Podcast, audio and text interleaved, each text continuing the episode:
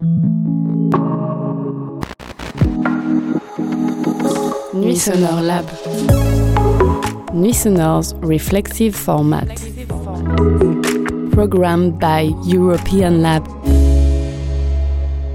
Je ne parle français, so I'm going to speak in English, as will everyone else. Um, I'm Shawn Reynaldo. Uh, I'm a music journalist, I have been for a very long time. I'm going to be the moderator today, so hopefully you won't hear me talking that much. I'm just going to prompt everyone else to talk. But uh, instead of me introducing them, I thought each one of them could introduce themselves and then we'll get started. So, Tanya, do you want to go first? Yeah, why not? Um, is it working? Sorry? Yes. Hi, everyone. I, I was speaking yesterday, so um, just straight away apologies if I will be repeating some stuff, but I don't, I hope not.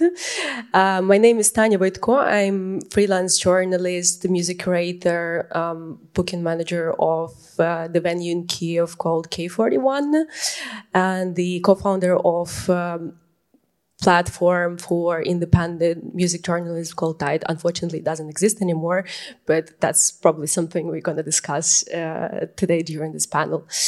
Um, yeah, that's pretty much it. Hi everyone, I'm Rachel Almeida. I work at Crack Magazine, a UK print publication, and I have been a music journalist for around the last 10 years. Hi, I'm Kwame Safo. Um, I'm professionally known as a DJ and producer called Funk Butcher. I uh, run an independent record label called Houseology, and I'm here, I guess, in the capacity of the work I've been doing with Mixmag under the editorial Blackout Mixmag, which was um, discussing institutional and systemic racism within the electronic music industry. Uh, hello, uh, my name is Joel Penney. Um, unlike everyone else here, I'm not a journalist. I'm actually an academic who studies journalism. And I wrote a book about cultural journalism. Actually, it's called Pop Culture, Politics, in the News. And it talks a lot about, I interviewed a lot of journalists uh, in this research, so I might share a little bit of that today. Um, but uh, really interested in the relationship between uh, cultural journalism and political uh, discussions and issues. So I hope we can talk a little bit about that. Okay, well, Joel, since you are the academic I'm going to start with you just to sort of do like a little stage setting because, I mean, independent or not even independent, just cultural and music journalism is a very big topic, a big field.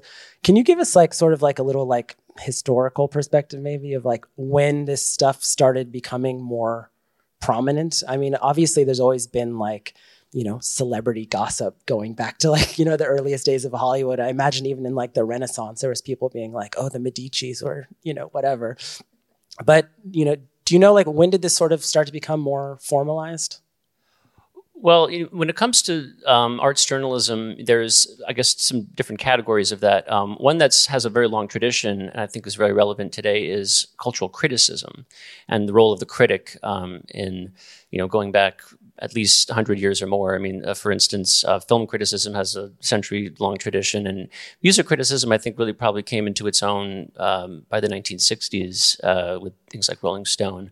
So uh, it, it, certainly is, is, there's a long tradition, and there's also been, I think, we'll probably be talking about um, a big move towards uh, corporatization and sort of becoming a big business. And uh, that really leaves um, independent uh, music journalism and other forms of arts journalism as a very important alternative uh, to that.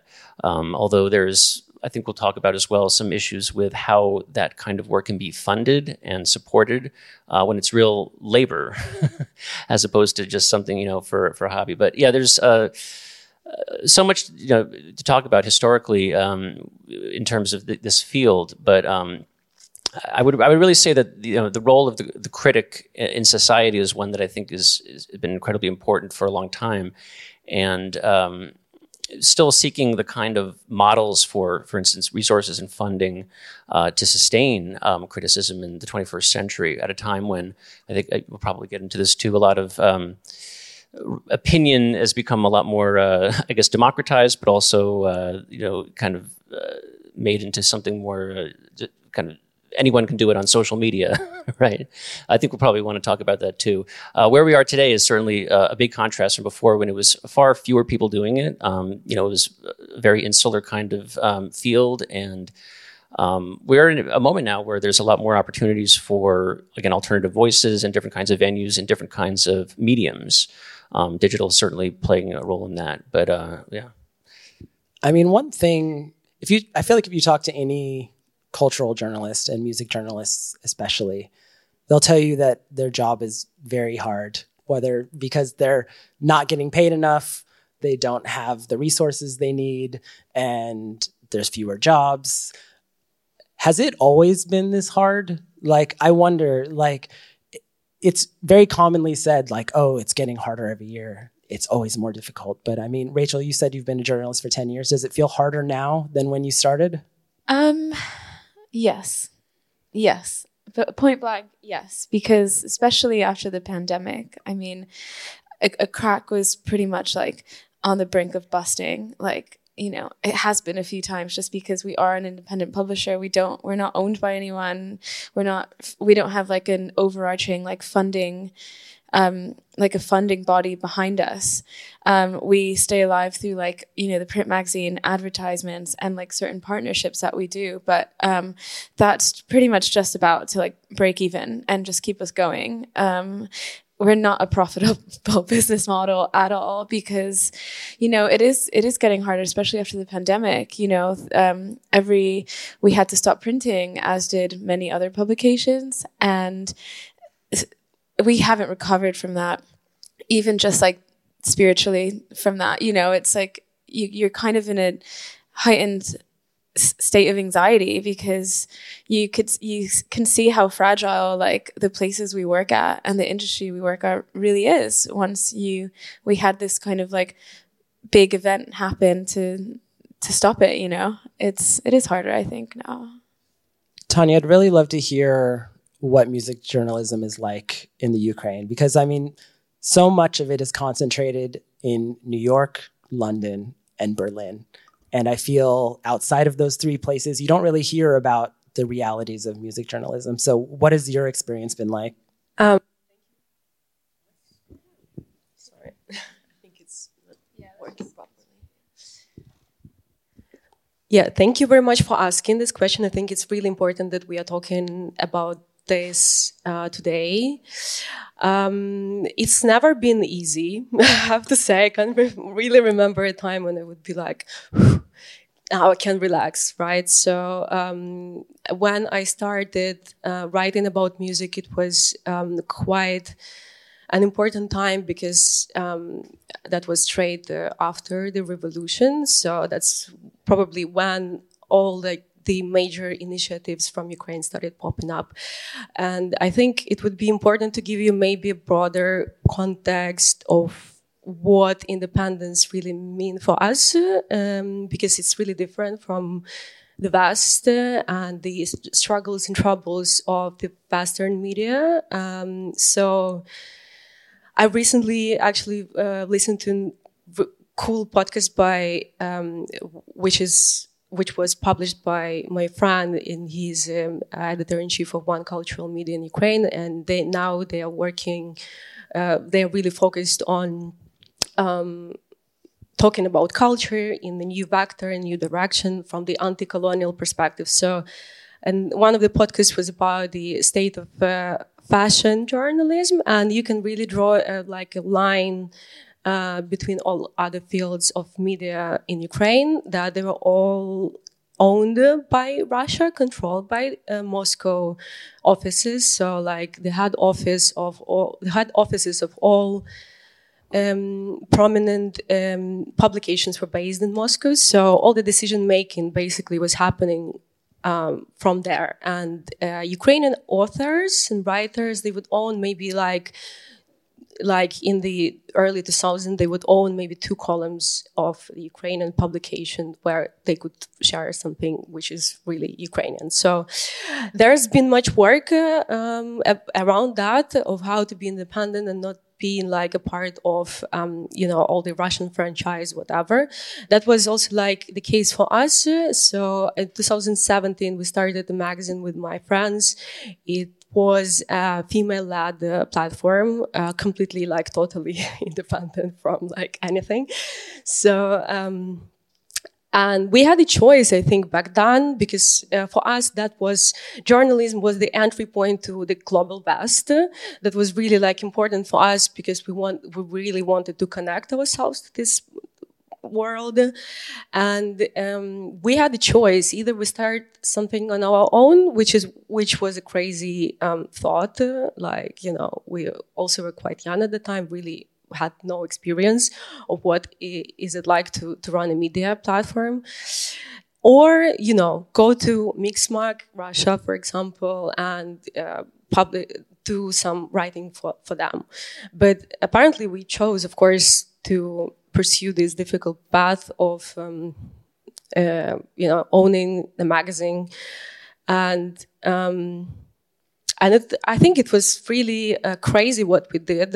I'm just thinking back. Um, we were three, three of us, and we did the first bilingual magazine. Um, so that was the first Ukrainian music media that would connect kind of two worlds because, um, because, and this is a massive resource because we would make interviews, three, like two of us, uh, one uh, our Vita, our um, the third part, uh, she was doing the design and like art direction and uh, coding by herself, and uh, Maya and me we were doing uh, interviews, editing, translating, um, kind of all by ourselves. So. Um, yeah, so this is probably like a start of the, of the conversation. Um, but yeah, just kind of shortly about that. but for you, the idea of independent wasn't tied up in like not selling out to corporations. It was about having a, a voice that was separate from Moscow. Well, I think it was kind of both. Uh, it was uh, it was about um, creating um, something different, a different product, which would be not biased by like editorial policy of like a Russian media or um, a Western publication. Because on the other hand, there was another problem that we faced that um, it was the like the rise of the electronic music. Uh, scene in Ukraine. Everyone was hyped around, about that, and there was, would be like lots of false narratives coming from uh, journalists and media from Europe. And you know, all my practice as a journalist, looking back to all the articles that I did, uh, was about actually creating opposition, a different view, a perspective of what uh, Ukrainian scene is. Um, so that was something about it. So for me, it was important to create kind of like a little counterculture and say, uh, we are independent, we are like unique, cool, and you know, and I think it's really important that we continue doing that, um, even especially now during the wartime, because that's bring the whole conversation to a different level. I want to talk about or ask about the idea of whether electro or whether independent music journalism makes a difference. Just because I mean, it seems like in Tanya's case, it really like made a difference. But like in the West, you know, it's very easy to you know do uh, editorial that touches on certain topics or whatever, and you know, make sort of a show of like, hey, we're right minded politically, not not right wing, but just like we're supporting all the right stuff but I wonder, like, does it make an on the ground difference? And and Kwame could start with you because you spearheaded an initiative at Mixmag, the Blackout Mixmag, that was obviously very politically motivated and oriented. And um, maybe just tell us a little bit about the genesis of that project and do you feel like it made a difference? Yeah, thank you. Um, I think uh, the first part I'd like to start on is coming off the back of what Tanya mentioned about counterculture. And what you can begin to identify uh, is a system which is working for the few and not the many. And I've always felt as though independent journalism should begin uh, with the challenge of that to see if there can be some sort of redress of these organizations, big companies, promotions, magazine entities, which are heavily invested in those very few marquee characters which bring a return of investment. Now, I, um, the, the, the, genesis of my editorial was um, typical of, of, me and my nature on social media. I'm, I'm quite um, outspoken and I've got a, more guerrilla tactics, and I literally was um, going for all of the, the, the media publications who I felt had um, been dismissive of the contributions of black music creators in electronic music, um, and it was I had to sort of uh, approach it from um, a very articulate and academic way rather than dogpiling on it, which can be very perceived early as bullying tactics online. So I had to really phrase and and form the questions as to why. Why have you not heard about the the Frankie Knuckles of the world, the the the origins of Detroit um, in regards to techno. Why is it that you would meet a young person in the first place to think of techno is maybe Berghain as opposed to Detroit, and just asking these questions to allow the public to form their opinion, and then coming in off the back end and, and saying, well, maybe there's something up here. Um, the I don't have any real affiliation to Mixmag beyond doing this guest editorial. And the one thing that I am very grateful for, um, even though I have worked hard and earned my position here, is that it does take a lot of courage for an organization to be honest with itself and look within and say, we've done something wrong here. We've dropped the ball here.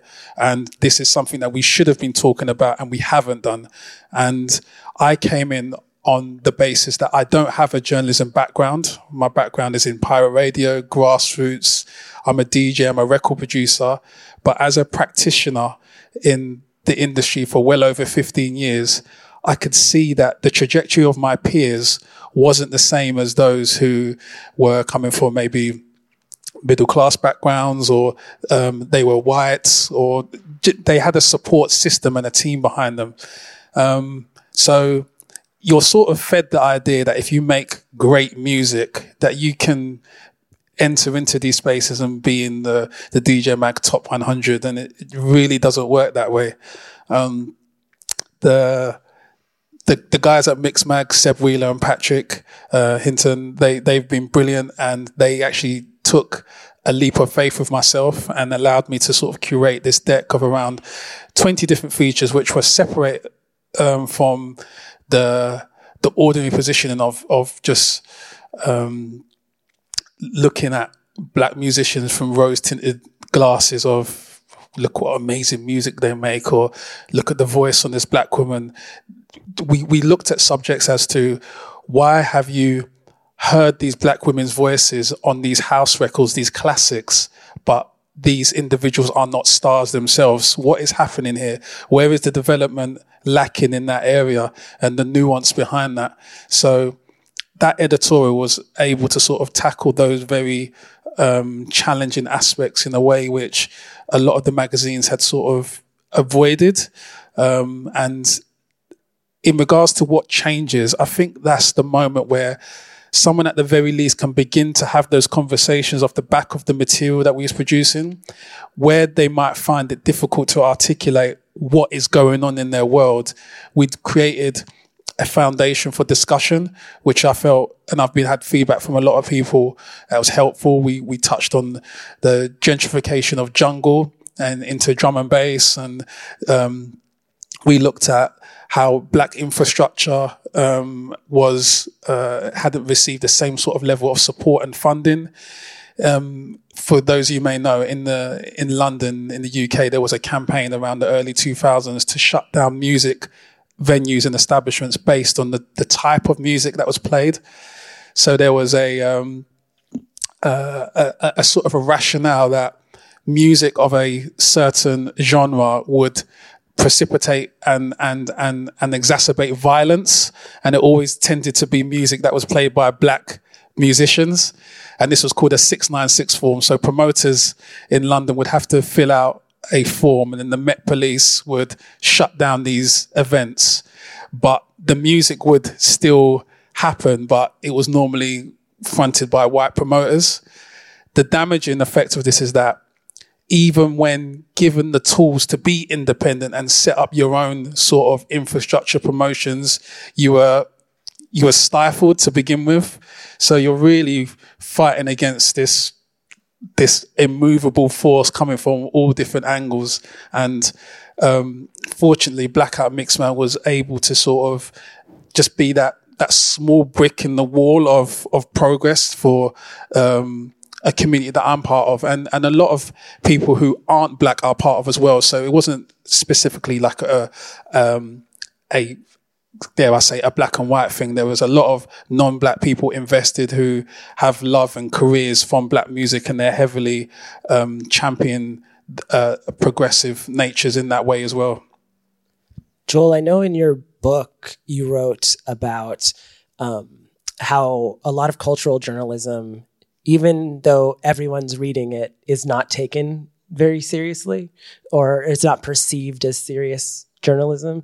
I, or, I mean, tell me if I'm wrong. Like, how do you feel like this stuff uh, impacts the real world? Like, are, you know, people are reading it, but are, are they taking anything from it besides like, you know, celebrity gossip or news about, you know, the latest album? Yeah, a lot of uh, journalism on cultural topics tends to get lumped in with that kind of, um, you know, a- entertainment. It's uh, in journalism. This is often called soft news, which is uh, meant to be in contrast with what hard news, which is politics news, right? Uh, news about government and politicians is considered, you know, the the important thing, the, the, sort of the mission of what journalism is supposed to do. And a lot of uh, publications, outlets would add uh, cultural coverage as a kind of you know nice thing to have kind of on the side or you know think something that might be bringing in an audience because it's you know a topic that people like uh, to, to, look at and read about. But it wasn't considered the the mission of of a journalistic uh, kind of institution. And um, I, am really arguing in the book that, that that needs to change because of you know the important work that cultural journalists are doing.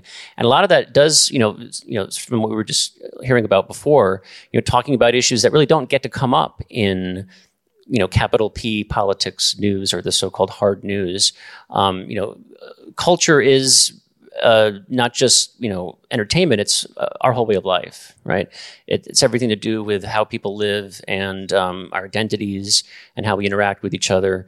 And um, and for this reason, coverage and discussions, serious conversations about culture, um, you know, need to be happening. Um, I think in uh, I, I, was doing my research a lot in the U.S. and I think the situation there is even more uh, uh, severe, where there's this kind of this less uh, your culture is going to put on this kind of you know uh, lower level than this other kind of stuff. I think perhaps in Europe there's a bit more of a, a serious um, attitude towards uh, the role of a culture in a society and how important it can be for elevating, you know, all, all kinds of different issues.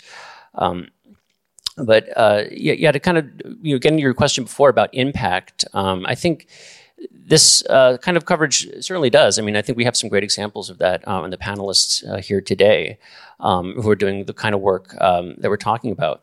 Um, but you know, what you were saying before about this issue of um, diversity in journalism is so, so, important, and it's not just about um, hiring a journalist to cover, you know, this or that uh, topic. It has to be more on an institutional level. And in the research I was doing about um, diversifying, you know, newsrooms and journalistic companies, the issue becomes not just you know the employees who are writing pieces or doing interviews, but you know the editors and on that, and even on a further level, the owners, you know, the people who are running these companies are often the same, you know, older white men typically. And, you know, in order for, and this is, you know, true of so many areas of our world, but in order for this kind of systemic change to happen, it can't just be cosmetic and it can't just be at the level of, you know, again, just, um, you know, a writer or somebody who's doing a piece. It has to be all the way through uh, when it comes to the editors, again, the the folks who are running these um, organizations at the at the very top uh, to make those kinds of, of decisions to really, um, you know, be able to cover the, the kinds of things that you know uh, would make a difference. You know, talking about race, talking about gender, and talking about um, you know something that I've been very interested in um, LGBT issues. And maybe we could talk about that too. I think it's very important right now uh, in where I'm coming from in the U.S., where our community is under attack. Um, to have journalists and to have institutional voices who are able to um, to speak out about that and put, and put that into uh, the public sphere.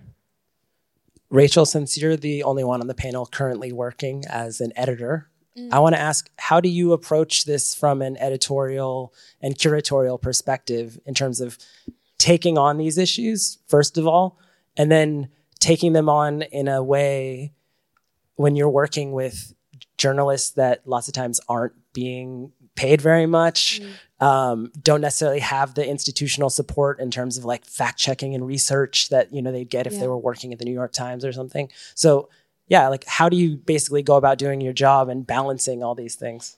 Um, by just having to take everything on ourselves pretty much. I mean, we don't have a fact checking department, any of that. It's kind of the role we've we've had to take it on as editors.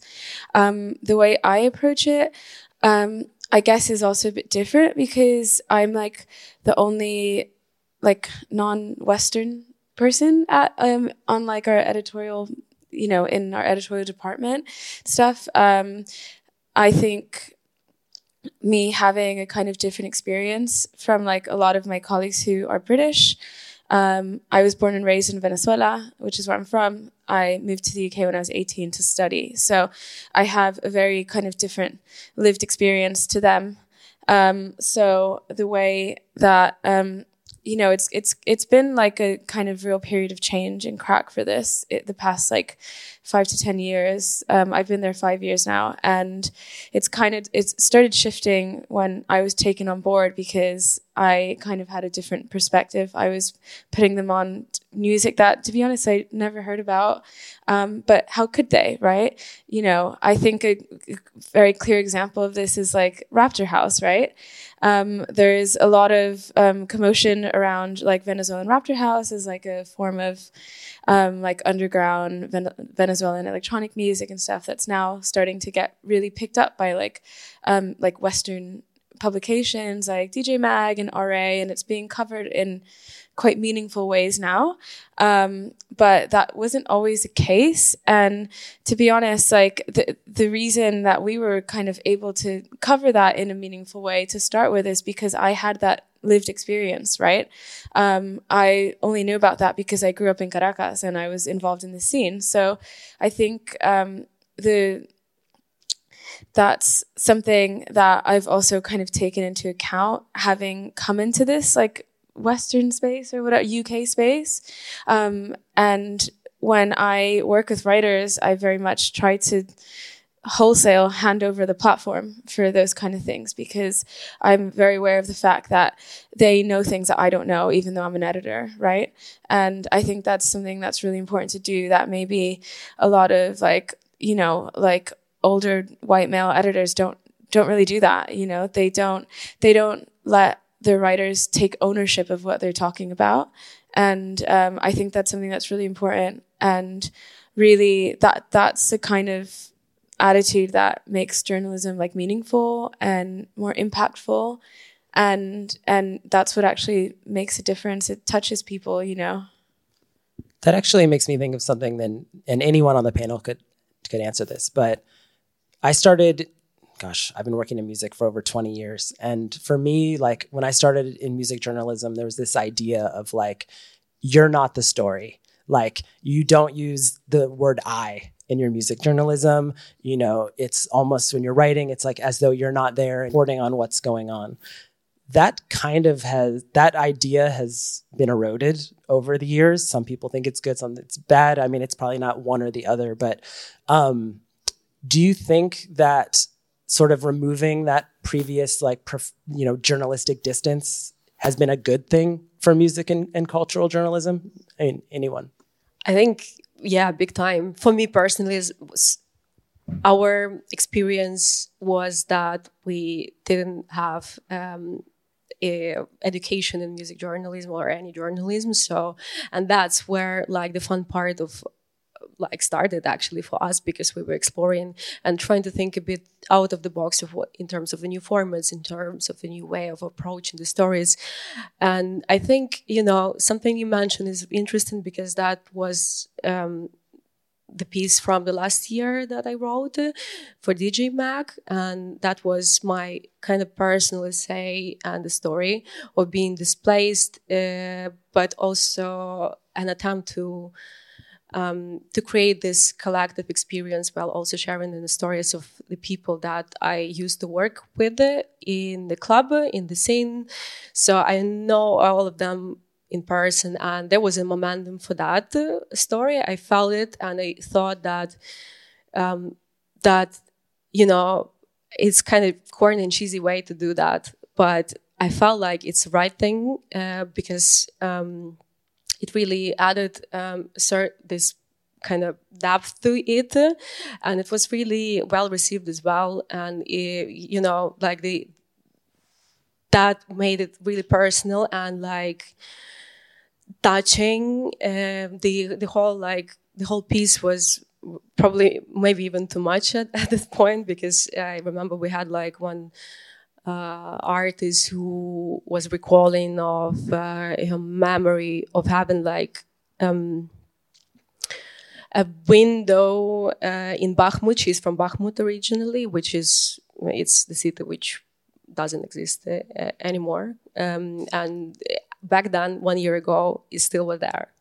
So, um, and she hasn't been there like for six, five years. And she was recalling the window in her room and how she was looking uh, outside of this window it, and thinking that this window, she comes back to this childhood memory of watching into it as like the main source of stability like now one year ago but now it's distinct. So um, I think you know the, we broke these boundaries between like a journalist and uh, the the hero of the story, and it it really like you know create opened so many uh, nice you know perspectives in the piece so it's really i don't know i think it's really relative and i think it's nice to challenge that and um, and create these experiments because that's that's what makes it a good story, in my opinion. Yeah, I'd like to second that. Um, from my background as like a, a, DJ that produces, and I think there's a, I, I like to draw the distinction between the difference between someone who produces, who then becomes a DJ. As a DJ who produces, I've always felt as though my job, as it were, was to be a messenger, was to take myself out of the conversation and say, here is this music, this wonderful music that I found. Listen to it. Here's this new exciting artist. And I sort of use that transferable skill, as it were, when I became the, the guest editor of Blackout Mixmag. And I was like, I didn't really reference myself throughout the ho- any of the features. My name would only appear as as the the author of that, that piece in the ones I was taking care of. But I was there to sort of highlight a story. And I feel as though if you can do that accurately, um, what happens is that people don't fall in love with you. They may fall in love with the way you disseminate the information, but they don't fall in love with you per se. So you don't center yourself. And I think it's very important when you're talking about communities that are already marginalized, whether it, they marginalize on their race, their, their, their, their gender, their sexuality, to not rob them of that moment to amplify their story. Um, I feel as though, even though I am in this space, um, the, the art of journalism, I respect it very highly in the same way I respect DJing and producing. I feel like I can write. I wouldn't necessarily call myself a journalist per se. I think journalism is a real um, um, um, great skill set, which has many nuances and understandings that just because you can string a few paragraphs together doesn't automatically make you one. I, I think that um, uh, the democratization, as it were, online of a lot of opinions, it does give a false impression that everyone can have a um, journalistic take on the subject. I mean, Joel, you mentioned earlier that like historically the role of the journalist was like the cultural, it was the critic. Mm-hmm. And it seems like I mean, you tell me, do you think that that's still the primary role of the music journalist? And if not, like, what is the cultural journalist doing in 2023? Well, I guess for, just in terms of like the landscape of this um, area of journalism, you know, criticism is obviously um, you know something that's been around for a long time. Although the whole model of like the kind of consumer guide idea has really changed. You know, now we're in a world of you know endless you know digital accessibility and streaming, and so the idea that you know you're going to give um, you know you should buy this. You know, don't spend your money on this uh, record. Buy this instead. That that whole model doesn't really seem to be as relevant anymore. So that I guess criticism is changing. And then you also have like the features side, which is like artist profile and um, you know, in-depth pieces like that, which are you know, kind of more reporting. And then you have the, in the industry is called quick hits, which is basically, you know, things that are just, you know, announcements about, you know, new release coming out or, you know, this is happening, this event is happening, and, you know, it'll be a few hundred words go up on a website. Um, all those things are part of what um, I guess any you know cultural journalist is being asked to do at a time when a lot of these things are pretty cash strapped and um, you know there's you have to be kind of a jack of all trades i guess is the expression. Um, but yeah the um, I, I, think the role of the critic you know, from what we were talking about before is increasingly important because of that kind of personal perspective. Um, you know the critic is somebody who is um, you know speaking from their point of view and you would want to hear what a critic says because of their unique perspective. That's not just you know uh, equivalent to any other. And when we're talking about these kinds of issues uh, on the panel today a lot of that has to do with the identity the social and you know political and cultural identity of the person who's speaking and the kind of um, you know unique window or viewpoint they can have onto the material from that perspective. Uh, just to add a little bit of like academic uh, you know theory to this which i guess is uh, my role here. Um, in the book, I talk about uh, what is referred to as standpoint theory, uh, which actually comes from uh, critical feminist studies. And what a lot of these feminist critics were talking about was sort of the standpoint of, let's say, you know, women in society. Um, there's different acts, different knowledge that is there. It's not just like, oh, you have a different opinion, but it's really at the level of knowledge. Of you know, you'll see things, you'll notice things, you'll um, be able to um, evaluate things in a different way because of who you are from your personal standpoint. And um, you know, some academics have been talking about this uh, for a while now about you know, and, and tying it to uh, the role of the critic and the role of the journalist. Um, um, one thing that's maybe good about this is that you know some of those um, like journalistic norms you were mentioning before you know are, they're inherited from that kind of political journalism world you know, objectivity and you know the who what when where why sort of thing. Um, in the arts because it has that sort of as i was talking about before it, it, has, not been held to this held to the same um, kind of esteem, uh, there's a little bit more freedom there, and that's something I actually uh, picked up a lot when I was interviewing. I was interviewing a lot of cultural journalists uh, for uh, this book. Is they were saying that they uh, felt a little bit more able to speak about the kinds of issues that they wanted to talk about, the kinds of experiences and viewpoints they could, and weren't as necessarily held to that kind of very old school, old world kind of. Uh, journalistic standards and objectivity, which is, you know, it's in itself has biases in certain ways.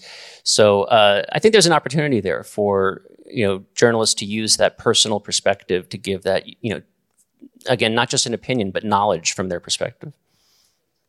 I want to shift gears a little bit. Um, all the outlets that you've written for, and pretty much all outlets, media outlets in the world, are dependent on social media these days to deliver it's based social media is basically like the middle man between the public and a publication. It's very rare. There's very few publications of any kind that people just go visit the web page automatically anymore.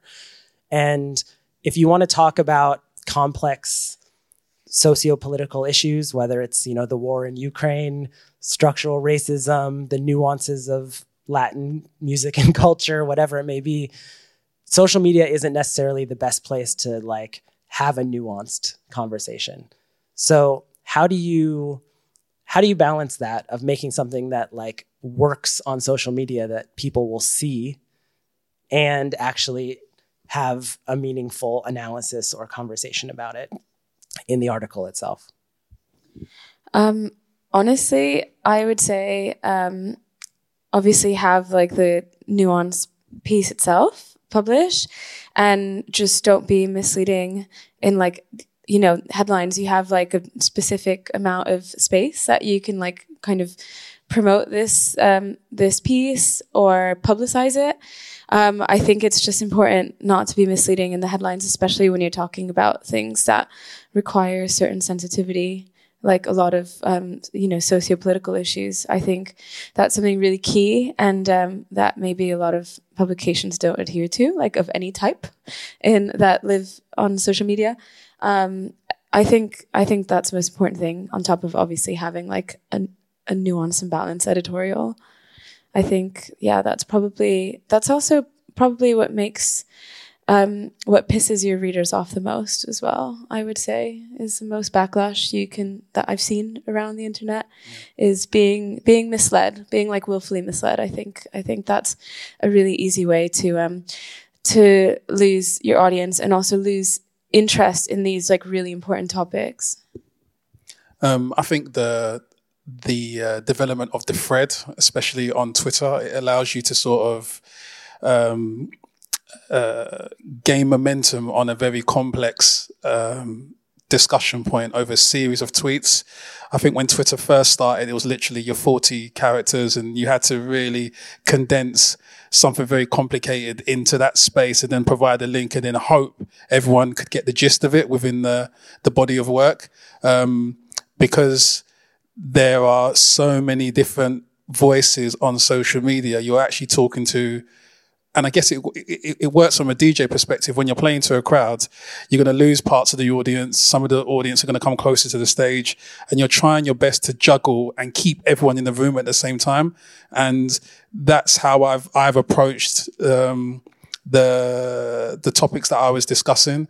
I knew that at some stage I might be dealing with a community who have very problematic views on uh, around LGBTQ community, but yet I have something very informative and educational for them to to hear. My objective is to not send them out the room. I need to hold them in the room so they can absorb this information because there may be a point where they may take a different perspective on things. Same what I was doing with the issues of race and regionality and, and so on and so forth. So the the social media is that important middleman to sort of prepare, tenderize your audience before you sort of serve them up. I mean, I'm gonna. This is a cynic. This this is not me. This is just me taking a cynical perspective.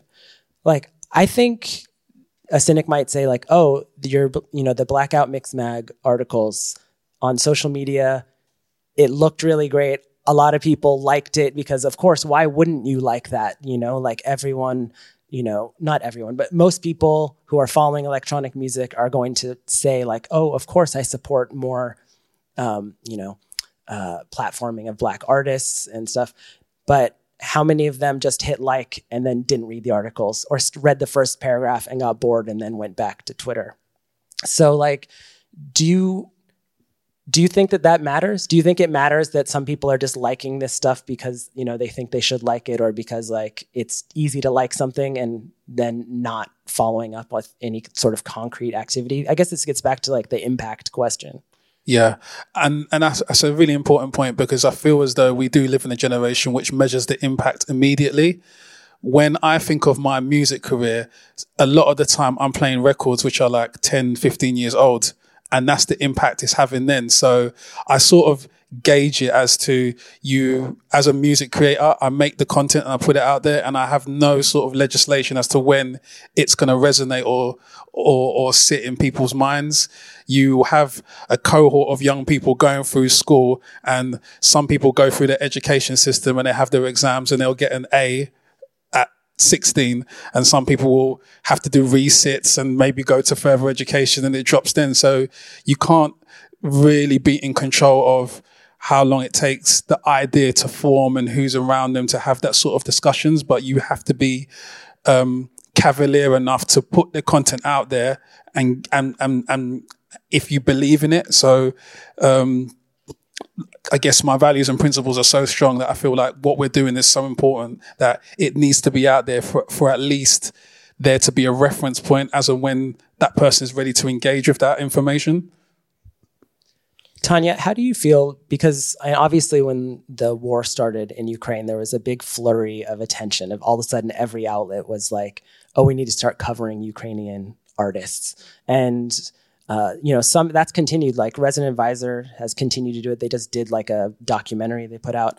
Do you feel like this stuff is is genuine, and do you think like it's making a difference, or do you feel like it's like people are writing about it because they feel like they have to?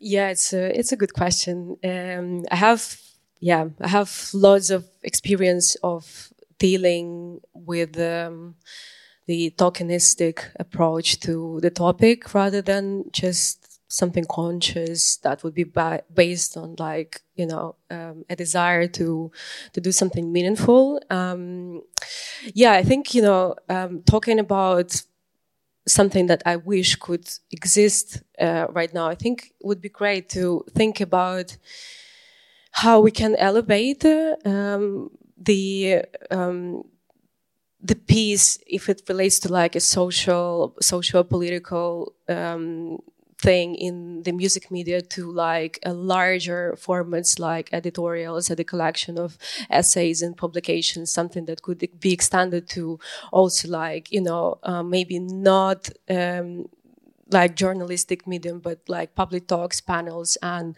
be uh, and like trying to for uh, foster this um, the more like uh, multidisciplinary approach, which is I think you know um, would be probably more interesting and meaningful rather than publish something and create a Twitter thread in this case, because it's like it's something that has to be um, explained in a broader way, uh, probably something that needs different perspectives of the Ukrainian writers. Uh, I think this is also something to. Um, to think about because uh, one problem that we are dealing with and we don't really know how to be, I'm, I'm looking at my friend Mariana she's uh, another amazing journalist uh, from Ukraine, is that because we are in the loop um, of not having enough authors to to write about it, that that that's why, you know.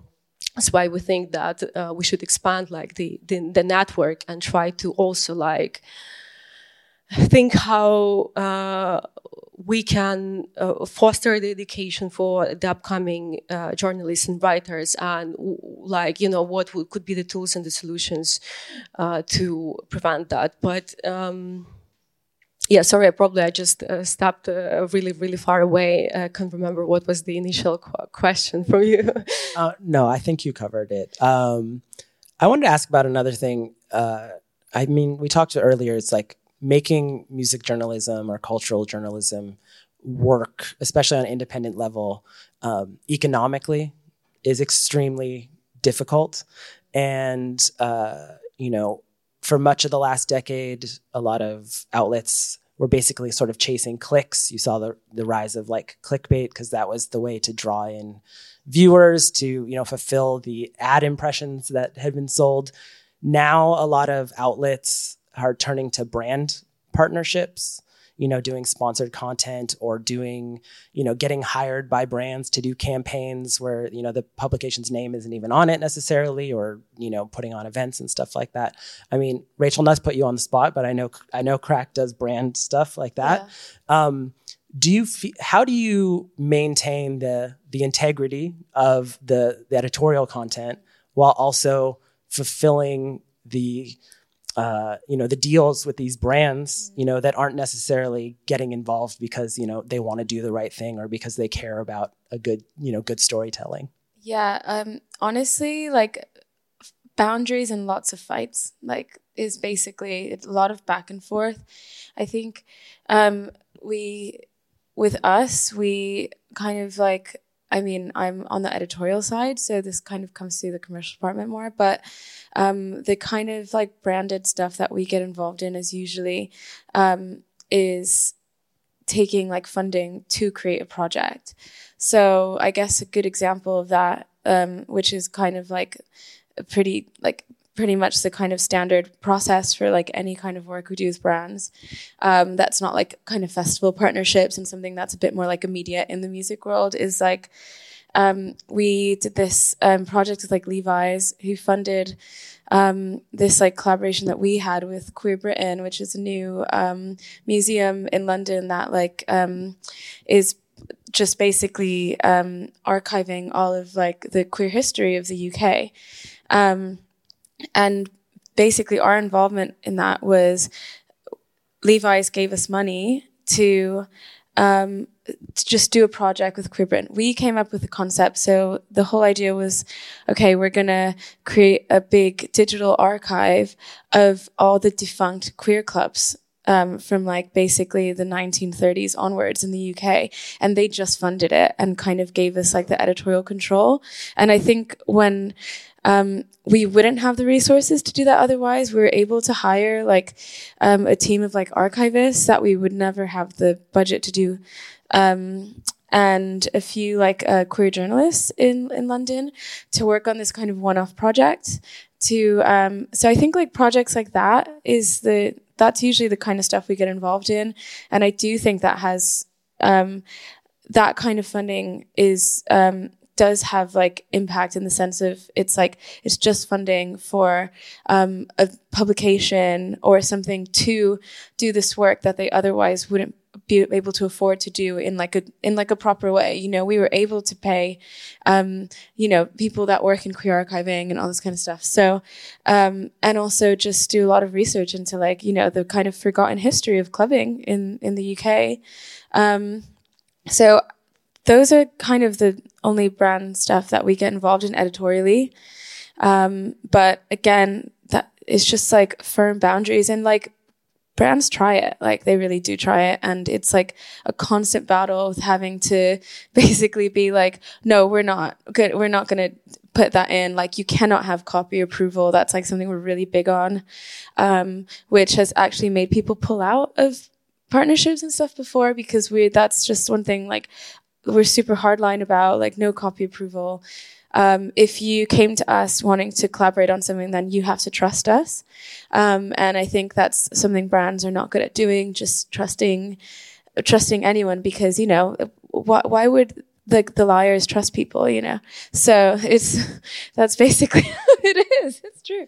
I mean, I mean, I want to ask the whole panel because like, if you think about all the different independent music publications, like they don't all have the strictest boundaries and they don't always make it clear like when something is a sponsored piece of content when they're covering something because it's tied to a, a, partnership whether a partnership with a festival or whatever if there's a money component. There's just a lot of financial stuff behind the scenes that isn't disclosed. Um, is that a problem? Like do you think that it's a problem? I mean, Joel, you've covered this academically. Do you think it's a problem for like, does it undercut the integrity of the the content? Well, yeah, that whole uh, sponsored content thing absolutely uh, has a kind of a, a, were interesting before you were talking about editorial control. I think in general with sponsorships, uh, they're seeking that kind of control. So um, any opportunity to actually you know get a check and be able to do what you want is a real win there. Um, but it really speaks. I mean, that whole move towards sponsorship really speaks to you know the issues with funding journalism. Um, you know, we're at a point now where um, you know digital advertising is really just proven to be um, just not, not a viable supported uh, not a viable uh, business model. And you know some of the big brands that were associated with that like we were just talking before uh, vice just went under. Uh, they are you know they were always giving if you ever notice if you ever looked at a vice article it was always free. There's no paywall. And that's probably one of the reasons why they're bankrupt right now. Um, you know the move right now it seems to be in terms of um, the economics of journalism the move is towards subscription and brands that develop a relationship with their audience. Um, you know, things like I don't know, Substack, for example, where you have you know paid subscribers uh, is is one of the models that seems to be growing at this point. Um, but uh, and and sponsored content is another. You know, that one of course raises those major concerns about you know what kind of agenda is going to be represented when when the uh, a corporation is uh, footing the bill there. Um, so yeah, I, maybe we could talk a little bit more about that. Certainly, you know, as I was mentioning earlier, you know, cultural journalism of any kind is labor. It's um, and it's not just uh, any labor, it's you know it's expertise, and people need to be compensated for uh, their work, and that's really the the dilemma of journalism right now, where where we are, is how do you actually fund the the hard work that goes into quality journalism, and also you know develop a business model around it. Um, I think um, it can give rise to a level of cynicism if uh, a relationship is um, undisclosed between an independent uh, publication and a very problematic sponsor.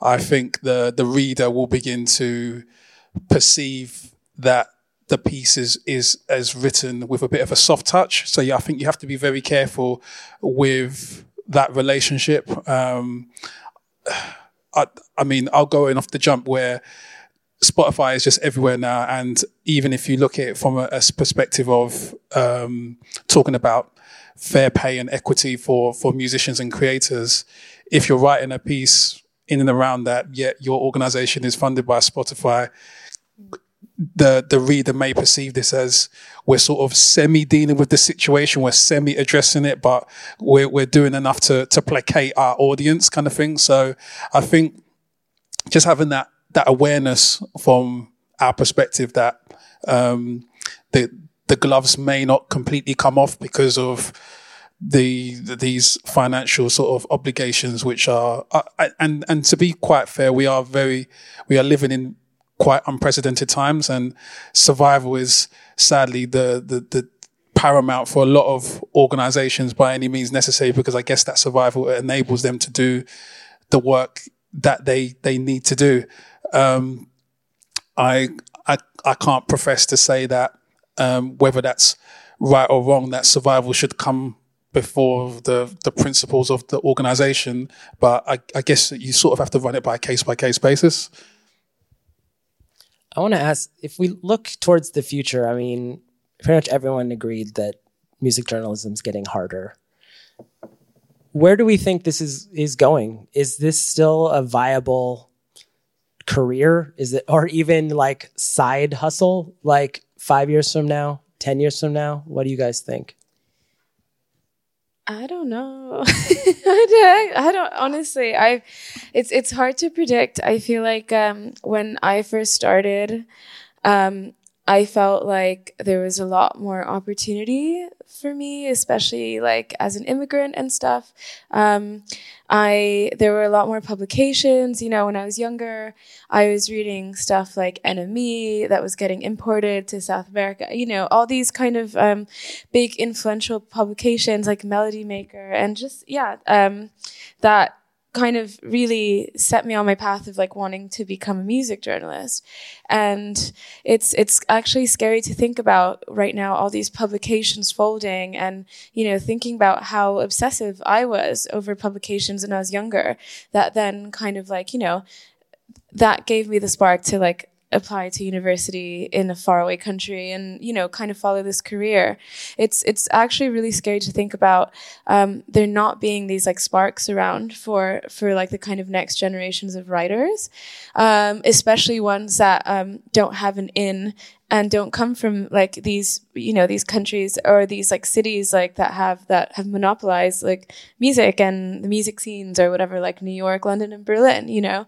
Um, I think that these you know, it's a scary place when like the New Yorks, the Londons and Berlins are like in complete tatters because, you know, we, we don't have anything like that in South America in like any kind of meaningful way. Actually, these publications was, you know, were something that we like aspired to. And actually when they start crumbling, it's like, what's, what's next? Because like, you know, there's, there's obviously a lot of um, amazing writers all over the world, but um, you know they're struggling too. So who who's gonna carry carry this forward? I, I don't know. Because wasn't we talking yesterday about how many writers are actually DJs now as well? Kind yeah. of thing. So there's so many I know multidisciplined writers at, at the moment. Yeah, I know. I I honestly I don't know how I still have a staff job. Is basically the state of the music industry. It's a miracle. It's truly a miracle because they are far and few between. And when I first started out, there was just way more opportunity. Tanya, do you feel like everyone started paying attention to Ukraine right as the bottom fell out on music journalism as a whole? Um, well, um, I'm, I'm not sure about paying attention to the Ukrainian writers, to be honest, but I think what, um, answering the, your question before, I think from us, it's rather, I, so I, personally, I don't see myself a part of, um, the like music journalism scene, whatever. I think, but I really feel like music journalism, any kind of journalism and writing is my direct responsibility because I can do that and I could do some work that would be highly important on a cultural level because um, uh, I have an ability to do so. Um, and I have an ability to report and uh, spread um, knowledge and awareness about my uh, culture and my country. So, um, and I think, you know, um, I think you can be quite creative and I really always pro this approach of being multidisciplinary and not limited to kind of just only one medium how you can um, you know um, how you can be creative. So what we did with style was also like that. So we try to seek for for the opportunities how we can be writers, but also like curators. We would be just, you know, collaborating with festivals, offering like, um, like us as the curators to, to, to produce something else rather than the um, the digital outlet. And then we also did merge, which was also quite exciting process, uh, really hard and uh, painful, but it was, you know, some of the creative ways we could think about. So, and I think it's actually what makes it exciting to find these new avenues and how you, you know, how you can sustain yourself while being a part of this wild uh, um, business and, you know. I think also as well, um, in regards to the future of music journalism, it I don't think it's ever under threat as a as a cultural entity because it always feels as though it's an act of resistance anyway. It reminds me um, when you w- when you think of the rise of scenes such as house and hip hop and all those sorts of grassroots music genres, they are born out of a, a, a moment in society. And I feel like in and around that time, you can probably uh, point out there was writers who were writing at that time as well, documenting those things. And I feel as though independent journalism, it sits in that lane very closely to those new and emerging scenes. There's going to be new and emerging writers and publications born out of an act of resistance of just frustration and angst. Mm can add also something about that. Uh, I went to like just a couple of days before this. I went to Tate for this big uh, off-print um, fair, book fair, and it was I was shocked by the amount of the independent publications coming from Palestine, uh, Middle Eastern countries, and you know, and you know, there was so many zines about the Caribbean culture in UK, and I, I've kind of felt like that there is this momentum for um, for us to to deliver um, something important from the standpoint of the community and like the roots and the culture we are coming from. So this is something which I think is nice. One thing I wanted to ask is music journalism is so often thought of in the context of publications because that's how it's been delivered for for decades. But now we live in a time where with social media anyone can technically have a platform anyone can start a Substack or a blog or a podcast or a YouTube channel or whatever it may be. Do we still need publications? I mean, Rachel, I know you have your job, but um, yeah, do we still need publications as the the primary driver of independent music journalism? I mean, like yes and no. I think we we need publications specifically for um, um, like independent publications. So there's like accountability because sometimes we get into very muddy waters when someone is um, self-publishing, going completely unchecked. I think it it could be a dangerous thing, in my opinion. Um, I think so. That's specifically that's why I think we need like public and like publication entities because for accountability so that you know it, besides just like the kind of housekeeping, like fact checking and stuff, it's more about like k- keeping like, you know, ideology and stuff like in, you know, accountable and in check because, um, obviously, I mean, we've seen what's been happening in the world and like these movements, um, you know, kind of um, starting online of um, these, yeah, you know, super right wing groups of people kind of like self publishing, right? On forums and stuff. And now look at the real world consequences of that. It's a dangerous thing, I think. Joel, what do you think as the, the academic? Sorry, I'm just going to keep saying academic in reference to you as yeah. much as possible.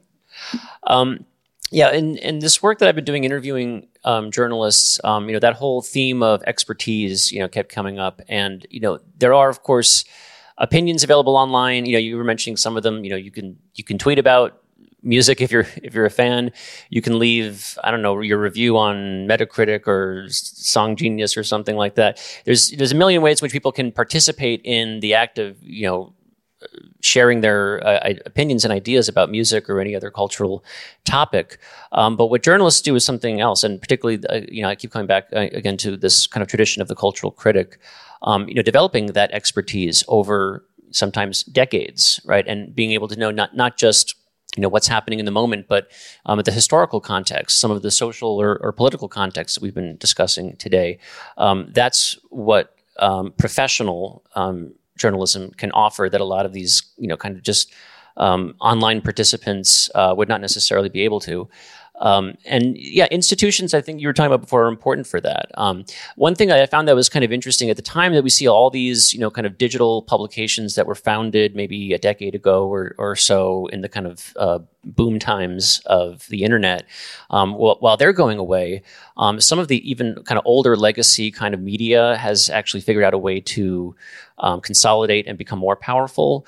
Um, so that now, you know, like the New York Times is is you know making a lot of money uh, from their subscription models and stuff. So I, uh, there's a kind of a, um, a winners and losers kind of thing going on. There's a haves and have-nots where you're seeing a few kind of you know kind of upper echelon, very kind of wealthy and um, established brands that have you know weathered the storm of all this internet bubbles and bursts that we've had over the last couple decades.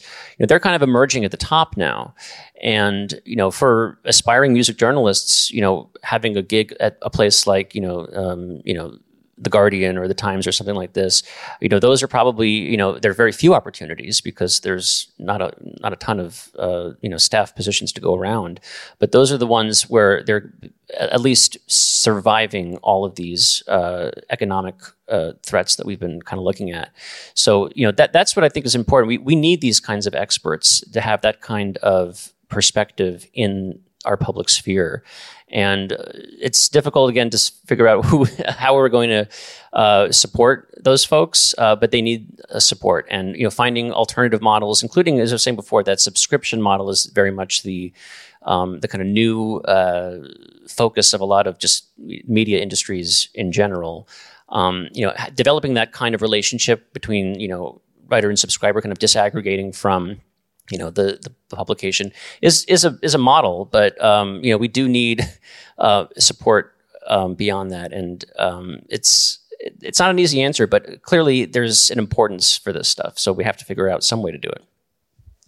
I should have asked someone from the festival when before we started, but are we supposed to open it up to audience questions at the end? Or we should probably do that now because I think we have about five or ten minutes left. So does anyone have any questions for the panel or anyone on the panel? Don't be shy. Thank you very much. That was a really interesting conversation. I have a kind of general question to all of you. Uh, you have mentioned this importance of archive and memory, something that often, you know, like uh, the topics or, or the kind of the, the, deprivation of of continuing traditions of cultural resistance, cultural journalism. Can you reflect a bit on that and how can we maybe make it more sustainable so it wouldn't feel like you know every time it has to be started anew? That's a good question. I think maybe like in our current world, it's it's not being started anew. It's kind of um, it, it you know every people are we're archiving every day. We're documenting every day when maybe before we didn't. Um, before um, yeah i think with like the whole like digital age we've all become like archivists in some kind of sense. And um, i think i think it depends on what what like medium is valuable to people. I think some people are happy for there to be digital archives. Some people prefer physical ones, whether it's print or museums or exhibitions or just like yeah, just physical objects. I think I think it really depends on um, how people prefer to like be presented these things. Personally, um, I like all mediums. I think I, I, that's actually something I find really interesting about what's happening right now is that we're all just constantly documenting and archiving and we have the ability to kind of we have a very unique ability for like hindsight, a very specific type of hindsight that we have now with like the digital age. And I think that um I I, I think that's just gonna keep snowballing personally, you know. I know I'm the moderator, but I'm going to answer. Um, there is a one downside of digital media is that every time a publication goes out of business, lots of times their whole archive just goes offline. Was the our case? Yeah. But we are thinking now about. Sorry to interrupt you. Just. Uh, to continue that topic. And today, just before I came here, I read the news that IQNB uh, closed uh, this um, like little independent media for visual arts, experimental music, with more like academic perspective to it. I was really like um, I was following it for years, and today they announced that they are closing and having like some last events in ICA in London. Um, and that they are looking for the opportunities how to save the archive of the materials and this is qu- quite a topic because we, we also like we had two domains and they cost like lots of money uh, per year. We had one for English and one for Ukrainian. And we could not figure out the sustainable way of how to keep the materials alive, but it's definitely like a task. I think now it's really important to think about it. But also, like a bottleneck there was that uh, most of our materials were like so like designed in a really like complex way that we invited a guest designer to make a custom layout for each article. So we had to think of how to place all of that in one system. And you know and some of them are gone forever just because of lacking the infrastructure and the system for that. So another thing i was going to say that's very specific to electronic music is that compared to other genres its fan base is like really transient it feels like every three to five years it's a whole new crowd because people go out to festivals and clubs for a few years and then they get older and stop. You know some people keep going but you know it's not like other genres where you have lifetime fans. So you have to remember that like re-educating people about who jeff mills is has to be done every few years. Like it might seem like you know, oh, do we have to talk about Jeff Mills again? And it's like, actually, we do because like the 20 year old that just showed up in the club has no idea who that is mm-hmm. and maybe got into dance music because of Diplo or something like that. Exactly. Yeah. Anyway, sorry to get on my soapbox there. Um, anyone else have any questions? I think we have time for one more. Thank you. Um, yeah. Um, thanks for the panel. Uh, I have a question about geographies, I guess. Um, we are in Europe and it's um, funded by European Union, this panel talk. And um, we here have, we speak about different standpoints and like the knowledge, but we, here we have a very UK focused uh, perspective again. And that's, uh, we have Ukraine here, but it's, um, I guess we also started popping up at these panels because there's war in Ukraine and we speak about Ukraine now. Um, what do you think about this? And um, how was the uh, the like the process of selecting participants for the talk? I'm not from the UK. Neither am I. I'm from Venezuela. No, but I mean, we're talking about publications. I'm not talking about yeah, yeah, uh, the geographies that people represent, yeah. but the scenes even. Yeah, but I think by just by virtue of like not being from these countries, like of, you know the few of us that aren't, um, we we kind of bring our own perspective to these UK publications, and it's actually like it's a shame that you know we're still very much a minority in the room, you know, um, but I think that speaking personally, and I guess like from maybe a few people here on this panel too, um, yeah, it's kind of like, or at least my my kind of like professional work is specifically to like de-westernize the UK magazine I work in, basically. And um, yeah, and sometimes, you know, sometimes it's hard to get people on board with that, including audience, you know, um, especially because, like, specifically, like, you know, Latin music is quite popular now, but it's not like a very pronounced diaspora like in the UK. So um, a lot of people don't know a lot about it. Um, they have a, quite a monolithic view of our culture um, when obviously like um, we're a lot of different countries with a lot of different cultures and stuff. So I think, yeah, I would say personally, like my my kind of my work is to destabilize that personally.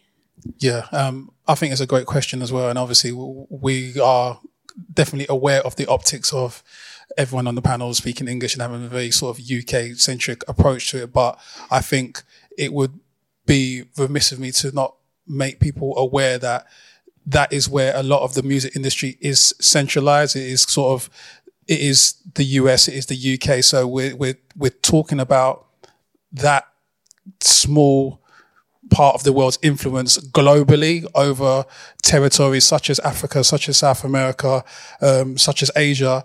Um, in my editorial, I, I, spoke about the fact that you've got growing scenes like Amapiano, Gqom, in South Africa and they're not having the sort of impact in that territory because again, the, the UK and, and the US is sort of siphoning the talent. So there is that, um, um, commonality, I guess, everyone on the stage of no matter where we're talking about from our respective places that we've come from, there is, there is like a, a, a union of sorts of, of, of where the problem lies or where the issue lies of this very, um, um, problematic um, business structures and conventions, which have meant that things should always be done on this.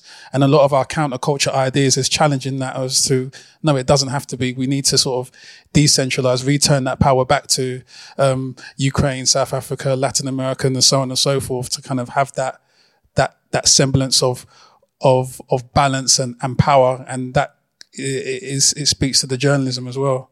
I think there's also sort of an international class issue.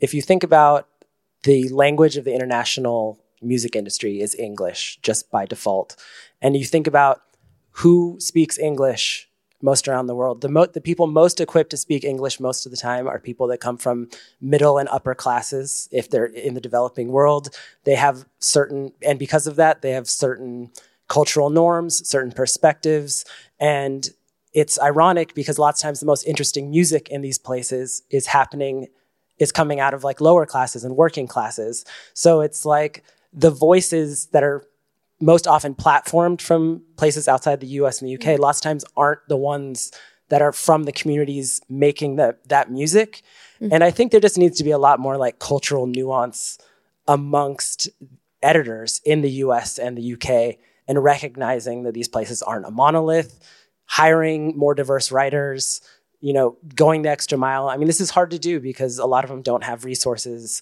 don't have just time to like, you know, be hunting out writers and then trying to uh, coach them along to get them to a point where they need to be. But it's work that needs to be done, or we're just going to be stuck in this sort of storytelling loop of telling the same things over and over again sorry to end. I think that's all of our time. I'm sorry to end it with me talking. Uh, but, anyways, thanks to all the panelists. Uh, that was a really nice talk. Thanks to everyone for coming and enjoy the rest of the festival.